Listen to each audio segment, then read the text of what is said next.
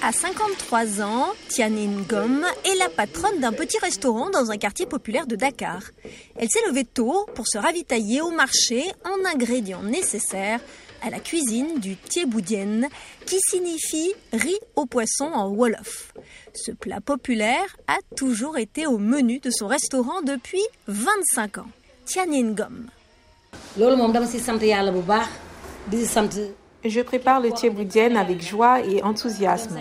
Je suis de Saint-Louis et nous savons tous que le thieb vient de Saint-Louis.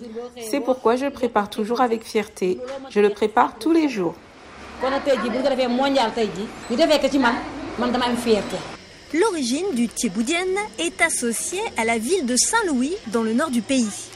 Ex-capitale de l'Afrique occidentale française, Saint-Louis est déjà inscrite au patrimoine matériel de l'UNESCO. Composé de riz, de poisson et d'une variété de légumes, préparé avec ou sans tomates, le thieboudienne est servi comme plat de déjeuner dans la plupart des familles et dans les restaurants du pays. Ousmane Sarr, comme presque tous les Sénégalais, mange du thieboudienne au déjeuner. Si l'UNESCO a décidé de le faire, ou bien c'est notre fierté, parce que c'est aussi en quelque sorte de rendre hommage à nos parents, à nos mamans, hein, qui nous ont consacré à bien le faire. Hein, jusqu'à maintenant, que chaque personne puisse le goûter et se rendre compte que voilà, ça a été très bien fait. C'est en quelque sorte rendre hommage à nos, nos mamans. Le thieboudienne répond aux critères requis par l'UNESCO. Pour l'organisation, ce plat est une chose vivante qui respire, transmise de génération en génération et qui a un sens dans la vie des gens.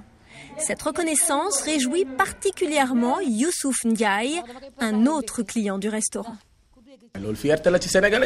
Cela me remplit d'une grande fierté pour les Sénégalais car le riz au poisson est originel du Sénégal.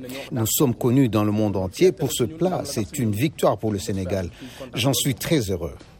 Une fierté partagée par la cuisinière Tianine Gom qui affirme que désormais les gens viendront au Sénégal non seulement pour déguster le thieboudienne mais aussi pour apprendre à le cuisiner. Le dossier de candidature note que la recette et les techniques sont traditionnellement transmises de mère en fille, mais que les hommes commencent à s'y mettre. Et de conclure, ce plat, considéré comme une affirmation de l'identité sénégalaise, est de plus en plus consommé dans presque tous les pays de la sous-région, notamment en Mauritanie, au Mali, en Guinée et en Côte d'Ivoire.